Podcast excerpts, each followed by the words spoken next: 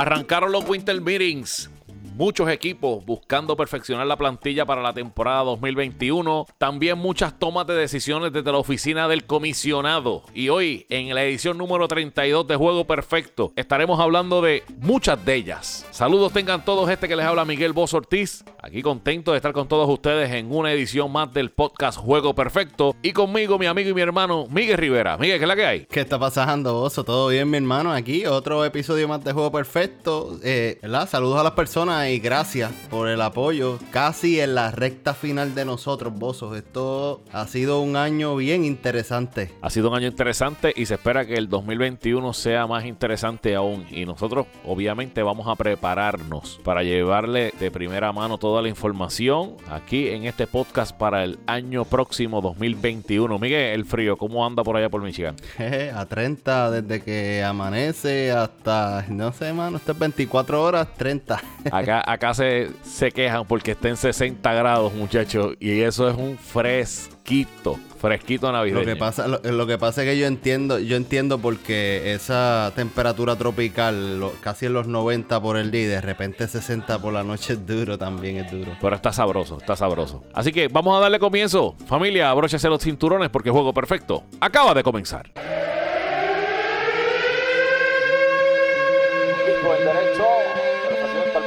Se fue el corredor y sale un rolling al campo corto, la bola pasa limpiamente de el corredor llega hasta la tercera base, hay bateo y corrido, ejecutado a la perfección, una obra maestra. Juego Perfecto presenta el bateo y corrido, donde presentamos las noticias más importantes en el béisbol.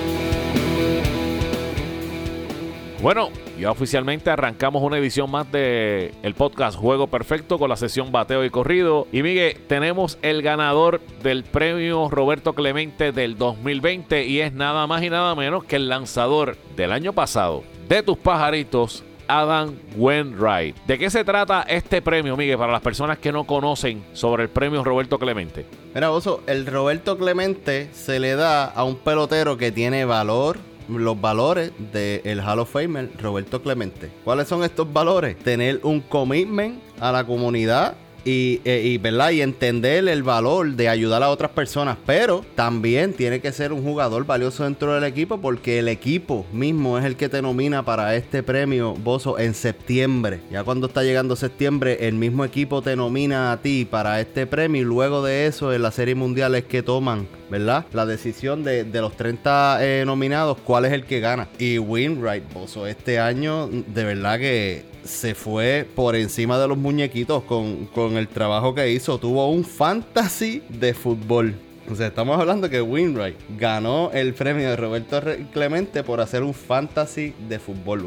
Pero, ok, ganó por un fantasy de fútbol, pero entonces, ¿de qué se trata ese fantasy? Porque un fantasy, nosotros tenemos uno de béisbol y no nos hemos ganado ni un esquimalito en la esquina. Mira, Winray lo que pasa es que tiene un fantasy de fútbol que hace un draft cada dos semanas, ¿verdad? Pero este, este fantasy de fútbol es de solo pelotero. Esto es un only players este fantasy. Y aquí está desde Chelsea Bregman más Holiday. Eh, o sea, aquí este Nick Ahmed, es, Ryan Silverman, e inclusive Kershaw y Stripling tienen un equipo juntos. Y esto es bien interesante porque tan pronto Winright comenzó esto, acuérdate que estas fundaciones dejaron, no hay torneos de golf ni nada de esto por el COVID y ellos tenían, eh, quería, ¿verdad? Seguir buscando cómo recaudar ese dinero para seguir ayudando porque ahora más que nada la gente necesita. Y dice, mira, ¿por qué mi amor, el fantasy del fútbol, no lo convierto en una caridad? Ahora mismo, Bozo, sin vacilón, tiene cuatro ligas y cada liga tiene 12 jugadores. La entrada por jugador son 5 mil billetes, mi hermano. o sea, estamos hablando que los jugadores ponen 5 mil dólares, pero, pero, esta es la parte importante y es donde Winright eh, se gana el galardón este año. Y es que esa organización ahora mismo está ayudando a más de 30 organizaciones sin fines de lucro porque los peloteros que están jugando ahí no están jugando para ellos, pues están jugando para eh, la organización sin fines de lucro de su eh, elección. Y ahora mismo por decirte un ejemplo de cómo es que se ganan dinero estos peloteros, porque obviamente el que ha jugado fantasy sabe que esto es un pote y se recibe el pote al final, ¿verdad? Pero no. Este fantasy también tiene en que las cuatro ligas, el high top scorer de la semana se lleva hasta mil dólares y esos son mil dólares que recauda fondos para tu organización. So, no tienes que esperar a ganar. Durante, durante el season, tú vas también este, ganando y es bien importante, Bozo, porque aquí la organización de Winray no es la única que se beneficia.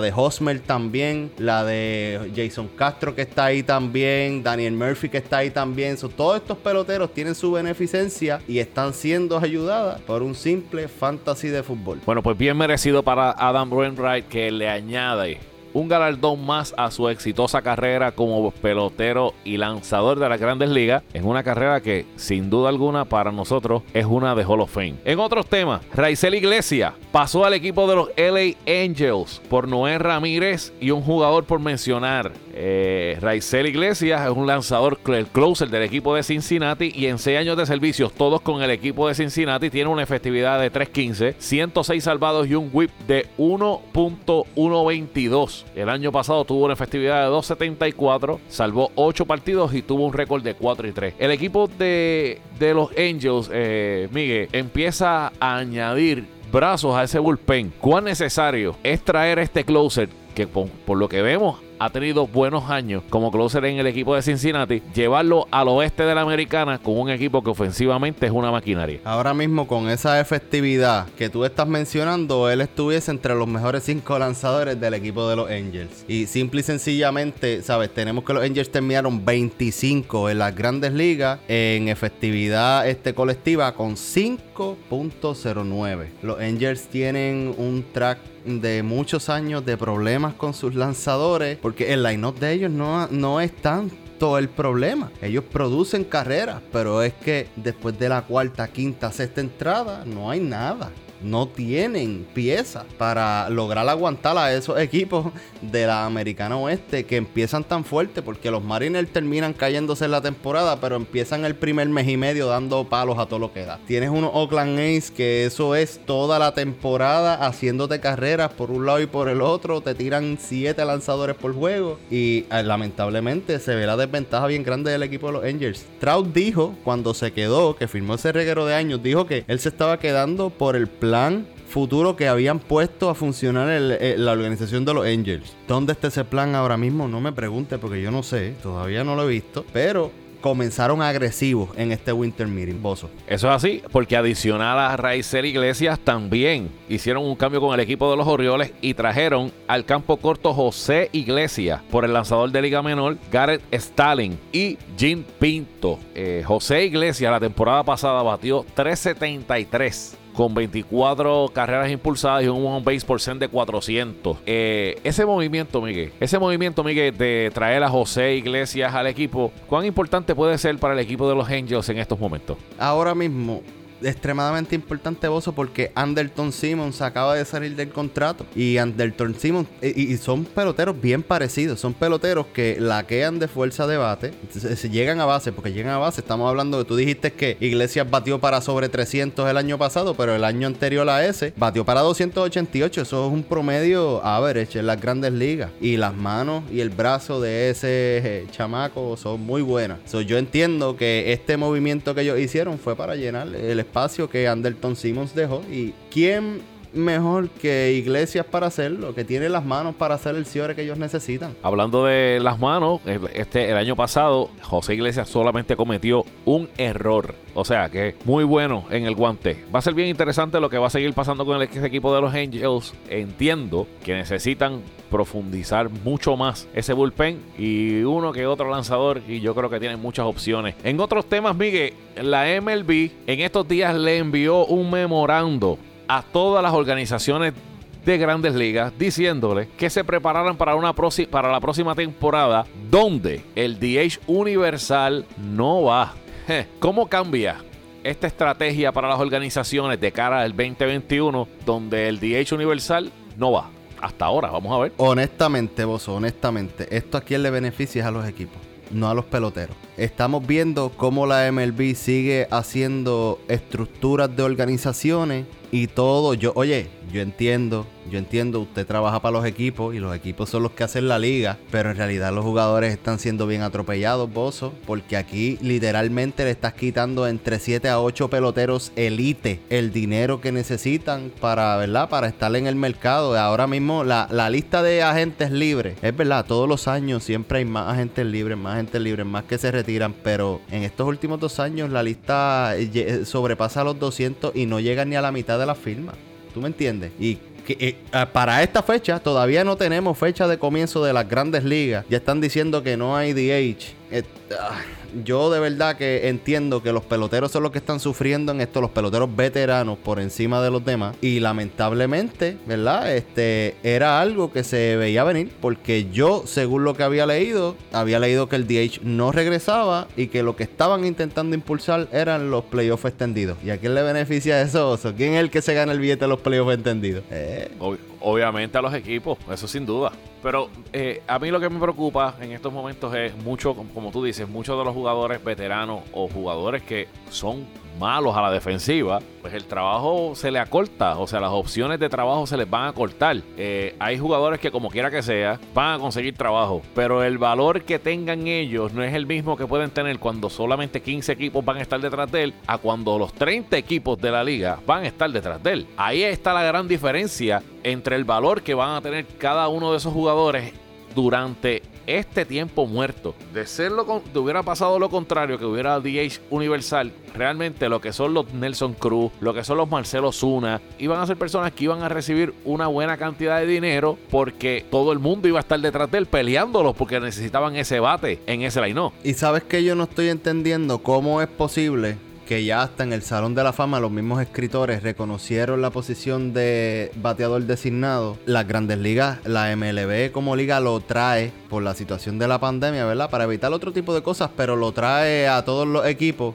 Funcionó, porque no te voy a decir que se vieron muchos más juegos ofensivos. Los lanzadores tuvieron muchos problemas este año en la Liga Nacional y parte de eso fue ese DH. Porque normalmente tú le tiras a 8 bateadores y a un tipo que es un out seguro. Entonces, esas son cosas que cambian. ¿Me entiendes? Yo entiendo, yo entiendo, Bozo, que esto va como quiera que sea para una dirección y vamos a terminar viendo el DH implementarse en un futuro. No entiendo por qué no aprovechan ahora y lo hacen de una vez. No entiendo que, cuál es la espera, de verdad. Y yo no sé si tú sabes algo más que yo, pero yo no entiendo. Para mí esto va a ser cuestión de tiempo y yo creo que con el próximo convenio, cuando se negocie, uno de los puntos que van a estar negociando va a ser esto. Porque realmente, como tú dices, eh, le quita le quita trabajo, le puede quitar trabajo a varios jugadores. Y ya la muestra estuvo ahí. El año pasado se jugó con DH y fue muy bueno ver el DH, aunque para los amantes del béisbol como a mí, que me gusta ver a los dirigentes hacerle estrategias de juego a mitad de juego, mover lanzadores, traer pin hitter y todo lo demás, no, realmente yo no lo vi como que de mal gusto. Entiendo que ya esto de la posición del lanzador se debe dejar solamente para que lance y el que quiera batear, pues que busque una máquina de bateo y que, que haga par de swings, porque vamos a ser serios, mano.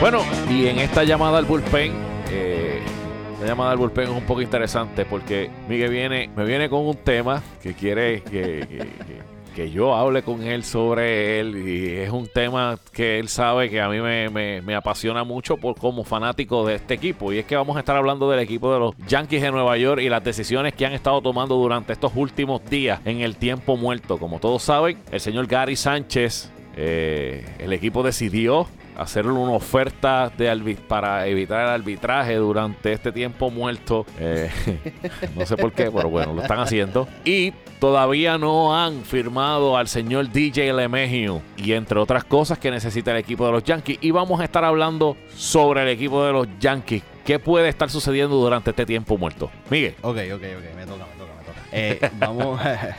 Esto vamos a arrancar porque yo tengo muchas opiniones, pero yo estoy mucho más objetivo a esto y me gustaría, ¿verdad? Entre todas las cosas que tú y hemos discutido y lo que tú has leído por allá y eso, y has hablado con tus panas. Vamos a empezar con lo que es más importante, pero que yo creo que es menos crítico, porque yo entiendo que los Yankees tienen una ventaja, como puede ser una desventaja también. Pero ¿qué pasa con LeMahieu? ¿Por qué hay tanto silencio que parece un silencio de tumba? Nadie está hablando. Los Yankees no están mencionando a ni tan siquiera LeMahieu está mencionando algo. O sea, eh, ¿qué pasa y qué va a pasar con LeMahieu? ¿O qué puede pasar con LeMahieu? Los últimos reportes dicen que el equipo de los Yankees y DJ LeMahieu han estado en conversaciones, no tan agresivas como se esperaba que estuvieran desde el saque, cuando luego de que le hicieron la oferta cualificatoria, la cual él, rechazó, y ahora en los Winter Meetings parece que entonces le echaron fuego, al, le echaron leña al fuego para que, para que entonces las conversaciones se adelantaran. Lo que se está hablando es que el equipo de los Yankees no quieren hacer ningún otro movimiento hasta tanto no tengan una contestación negativa o positiva en cuanto a DJ LeMahieu. Todo el mundo sabe en el universo, en el, en, el planeta, que DJ LeMahieu,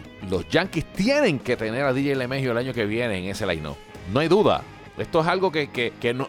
O sea, es, es es imperativo, es necesario que DJ LeMahieu el año que viene esté en ese line -up. Y entonces estamos hablando del 2 de el dos años MVP del equipo, porque él fue el MVP del equipo por dos años consecutivos, que pudiste haberle hecho una oferta mucho más alta que la cualificatoria, inclusive eh, durante el postseason o mitad de temporada extenderle su contrato, pero no lo quisiste hacer, supuestamente por la situación económica, porque los Yankees están diciendo que se quieren poner debajo de los 271 millones del luxury tax, exacto. Entonces, te pregunto yo a ti, ¿qué sucede si LeMahieu no termina en los Yankees? Porque los otros dos equipos que están sonando, están sonando, son archirrivales de los Yankees. Eso es así, para DJ LeMahieu está sonando el equipo de los Dodgers, está sonando el equipo de los Mets, Blue Jays y obviamente los Yankees. Pero, ¿qué puede suceder? Y te voy estuve buscando información sobre esto. ¿Qué puede suceder si DJ LeMahieu no entra al equipo? Pues mira, déjame decirte que hoy salió un reporte que los Yankees están detrás de George Springer,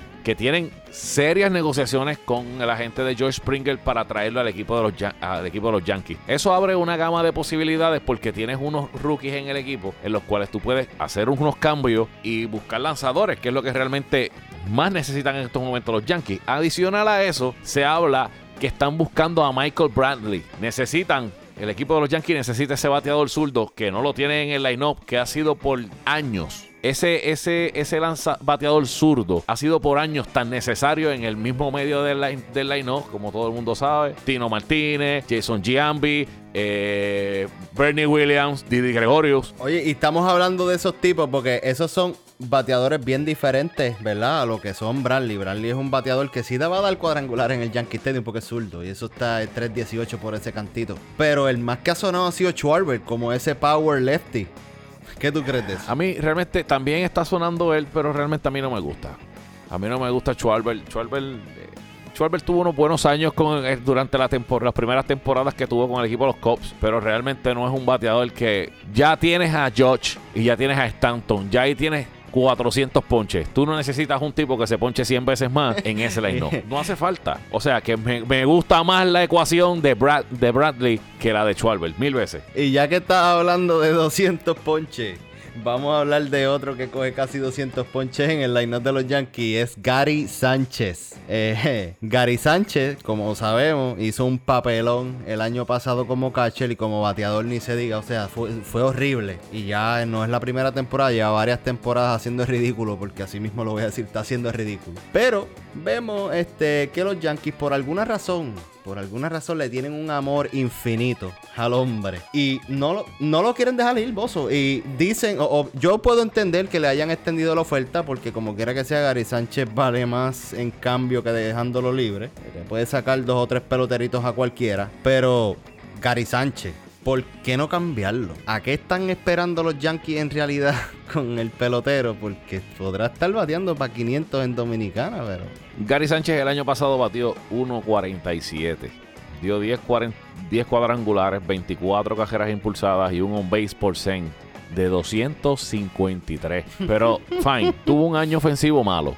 Ofensivamente, aunque el año anterior también no fue muy bueno, este año fue una asquerosidad. Pues no hay problema. Pero vamos entonces al lado defensivo. Pues oye, ok, Gary Sánchez es un tipo que pues, es el receptor del equipo, se supone que haga buen trabajo. Pues no, no hizo un buen trabajo. Cometió seis errores durante la temporada. Lo peor de esto es que estamos hablando de la temporada 2020, pandemia, mil cosas. En el 2019, Miguel. Gary Sánchez cometió 15 errores. 15 errores, mi hermano. O sea, ¿de qué estamos hablando? Un total de 7 passball. ¿De qué estamos hablando? La temporada, pero voy más lejos. La temporada del 2018 cometió 18 passball. O sea, yo no sé qué más tú necesitas saber para darte cuenta de que Gary Sánchez defensivamente es malo. Pues si no tienes la opción de ponerlo DH, si no tiene la opción de ponerlo DH, pues es hora de, darle la gracia, eh, envolverlo en un papel de regalo y mandar y sacarlo de ahí. Y no lo quieren hacer. ¿Cuál es la razón, el motivo, la circunstancia? Nadie lo sabe. Pero algo ellos están viendo que nosotros acá no lo vemos y los números tampoco lo reflejan.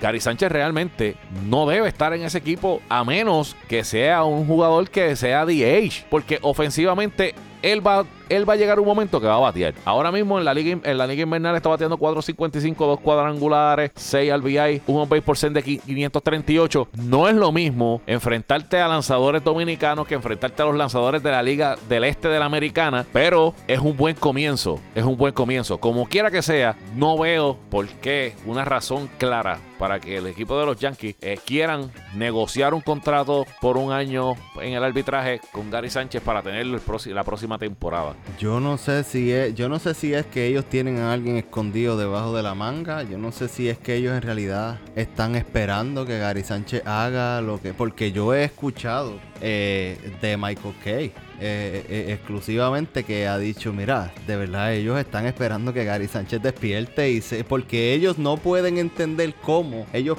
pusieron unas predicciones con Gary Sánchez y Gary Sánchez de repente se desplomó y dejó de ser el Gary Sánchez que pues sabe que yo entiendo que eso es parte del béisbol, hay unos peloteros que son de dos o tres años y unos peloteros que son de carreras completas y Gary Sánchez es un pelotero de par de años y yo no creo, yo no creo que él vaya a volver a ser el mismo Gary Sánchez de antes. Puede que te dé 15, 20 honrones porque ahora la, la bola vuela de tú tocarla. Pero de ahí a que sea un jugador productivo, ese es Ari Sánchez que ellos están diciendo, a mi entender, lo deberían cambiar ahora que todavía tiene un poquito de valor, que todavía no le han visto las costuras completas, porque si el año pasado no batió y el anterior tampoco. Yo no sé cómo rayos ellos están esperando que este año venga a batear. Pero yo como catcher para mí no sirve. Esos puntos. Y eso no viene ni a la discusión. Yo defensivamente no debería existir en las grandes ligas. Pero ofensivamente él fue una potencia en algún punto y de verdad ya se la acabó.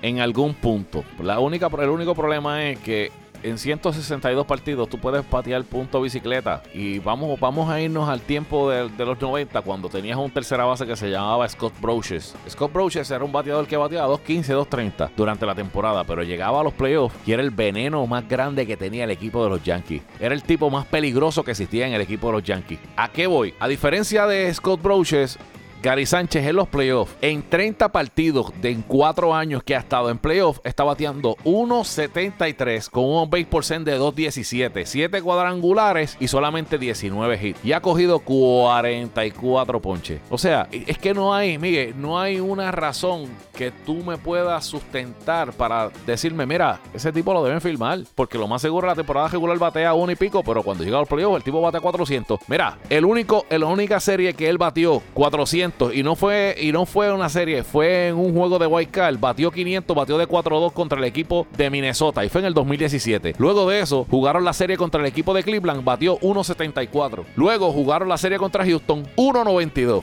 De ahí para abajo, 200, 125, 130, 250. O sea, tipo no batea en playoff. Pues entonces, ¿qué vamos a hacer? Yo te voy a ser bien honesto. Ahora mismo, eh, el salario de él de arbitraje son 5 millones de dólares es una falta de respeto para el béisbol que ese tipo esté cobrando 5 millones de dólares con los números de producción que ha tenido. Pero yo no sé, yo no sé qué quieren hacer los Yankees. Para mí el problema de los Yankees es mucho más grandeoso porque, como te dije, LeMahieu yo creo que ellos van a hacer lo necesario para que regrese. Eh, Gary Sánchez, de verdad que es una carta al azar y eso yo creo que un pelotero ellos se pueden dar el lujo de tenerlo ahí. Lo van a terminar sentando en algún punto. Pero el problema principal aquí es que de tu rotación no, este año no existen tres lanzadores. Y de esos tres lanzadores, dos de ellos son zurdos que tú no tienes zurdos en la organización. inclusive el talón de Aquiles de los Yankees ahora mismo es que no tienen prospectos zurdos. Uno solamente de, de la tabla de 25. Uno solamente. Se fue Tanaka, se fue Paxton, se fue Happ. Como los Yankees piensan, pueden o irían a resolver este problemón que tienen. Porque si no lo resuelven con agentes libres, Bozo, van a tener que darle el chance a los chamaquitos de allá abajo. Y eso suena como a rebuilding. Y los Yankees no están para rebuilding. ¿Qué va a pasar ahí?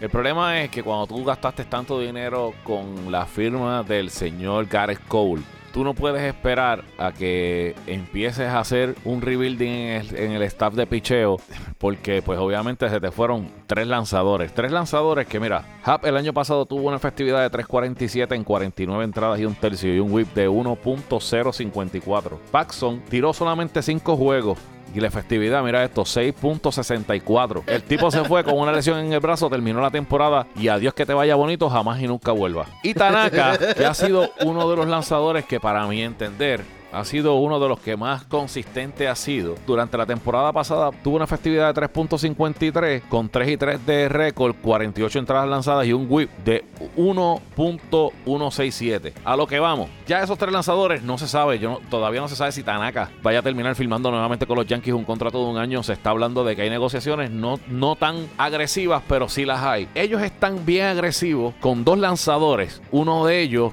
es internacional, pero me resultó interesante el que estuvieran detrás de Corey Kluber. Eh, ese brazo adicional detrás de Garrett Cole yo entiendo que sería un plus a ese equipo. Y yo entiendo que ahí, yo entiendo que esto se puede traer a David García y a Jordan Montgomery y encajarlos en, el en, la rotación de lanzadores y darle esa oportunidad que esos muchachos empiecen a desarrollarse. Tú necesitas también que esos lanzadores ya empiecen a ver muchas entradas y que empiecen a demostrar que sí pueden estar en el equipo. Y el japonés, Tomoyuki Sugano, voy a estar practicando ese nombre como 30, este, como 30 veces para poder decirlo bien. Este japonés, Jim Leland, cuando le lanzó al equipo de, de, Estados Unidos en el clásico pasado, dijo, ese chamaquito está MLB ready. Ese muchacho está ready para lanzar a cualquier equipo en cualquier estadio de grandes ligas. Y la temporada pasada en Japón tuvo récord de 14 y 2 con una efectividad de 1.97, Miguel, y .89 de whip. Esta carrera es de varios caballos, está todo el mundo bien agresivo detrás de él. Eh, los Yankees dicen que están bien agresivos con él, pero déjame decirte una cosa sobre esto. Y aquí voy con algo que, para mí es un coin toss. Yo considero que muchos de esos lanzadores que han venido de Japón los han traído como si fueran unas superestrellas, como si fuera lo mejor de lo mejor, y son pocos, y te puedo contar con las manos, porque han llegado más de 10 puedo decirte desde, desde, desde allá, desde el lanzador que vino con, los, con los Dodgers, Dios mío, ¿cómo es que se llama? Este, Hideo Nomo, para acá. Todos esos orientales han venido para acá y los traían como si fueran uno, una, uno, unas eminencias. Más sin embargo, cuando se encontraban que pasaba la primera temporada y los Scouting Report y todo lo demás, de ahí en adelante eran lanzadores de festividad de 370 para arriba. O sea, vas a gastar tanto dinero entonces en el pool internacional en traer un lanzador que aunque los números en Japón son muy buenos, es un coin toss. Para eso me voy con un lanzador que ya ganó un Cy Young, que se vio saludable el año pasado, que se llama Corey Kluber y busca un lanzador más. No sé tu pensar. Mira, Bozo, yo estoy de acuerdo contigo en Corey Kluber. Corey Kluber es la pieza eh, que los Yankees pueden tener, incluyendo a Tanaka como veteranos en la rotación, para tú entonces jugar con esos dos novatos que tú tienes. Y eso es sin hablar de Domingo, que eh, eh, Domingo, ¿verdad? Regresa este año, si no me equivoco, por la suspensión que tenía de violencia doméstica. tú tienes entonces este que llega otro lanzador más que probablemente a esos tres los puedes estar rotando si logras conseguirlo, obviamente, a Kluber. Pero uno de los lanzadores que a mí me estuvo bien interesante, que podría ser un buen fit para los Yankees, se llama Lance Lynn, que es otro que ha tenido unos años brutales. En este, y es un lanzador completo. Lance Lynn es y un estuvo pues, eh, en conversaciones para que fuera cambiado durante la temporada pasada en el trade deadline. Pero, pues obviamente esa gente estaban pidiendo a 30 jugadores, la casa, el cajo y dos perros. Era demasiado por él. Exacto. Pero con todo y eso, pienso que Kluber es la pieza perfecta y es por el ground ball ratio que tiene Bozo. Ahora mismo Kluber, primero empezamos que eh, le dan solamente en un 30% sólido a los picheos de él. So, de 100%, solamente 30% le dan sólido. So, tiene un 70% de, de que no le dan bien a la bola. Y parte de eso que le están dando, vos sabes que 44% y 40% es el average de él entre todos los años de ground ball. Todo lo que tira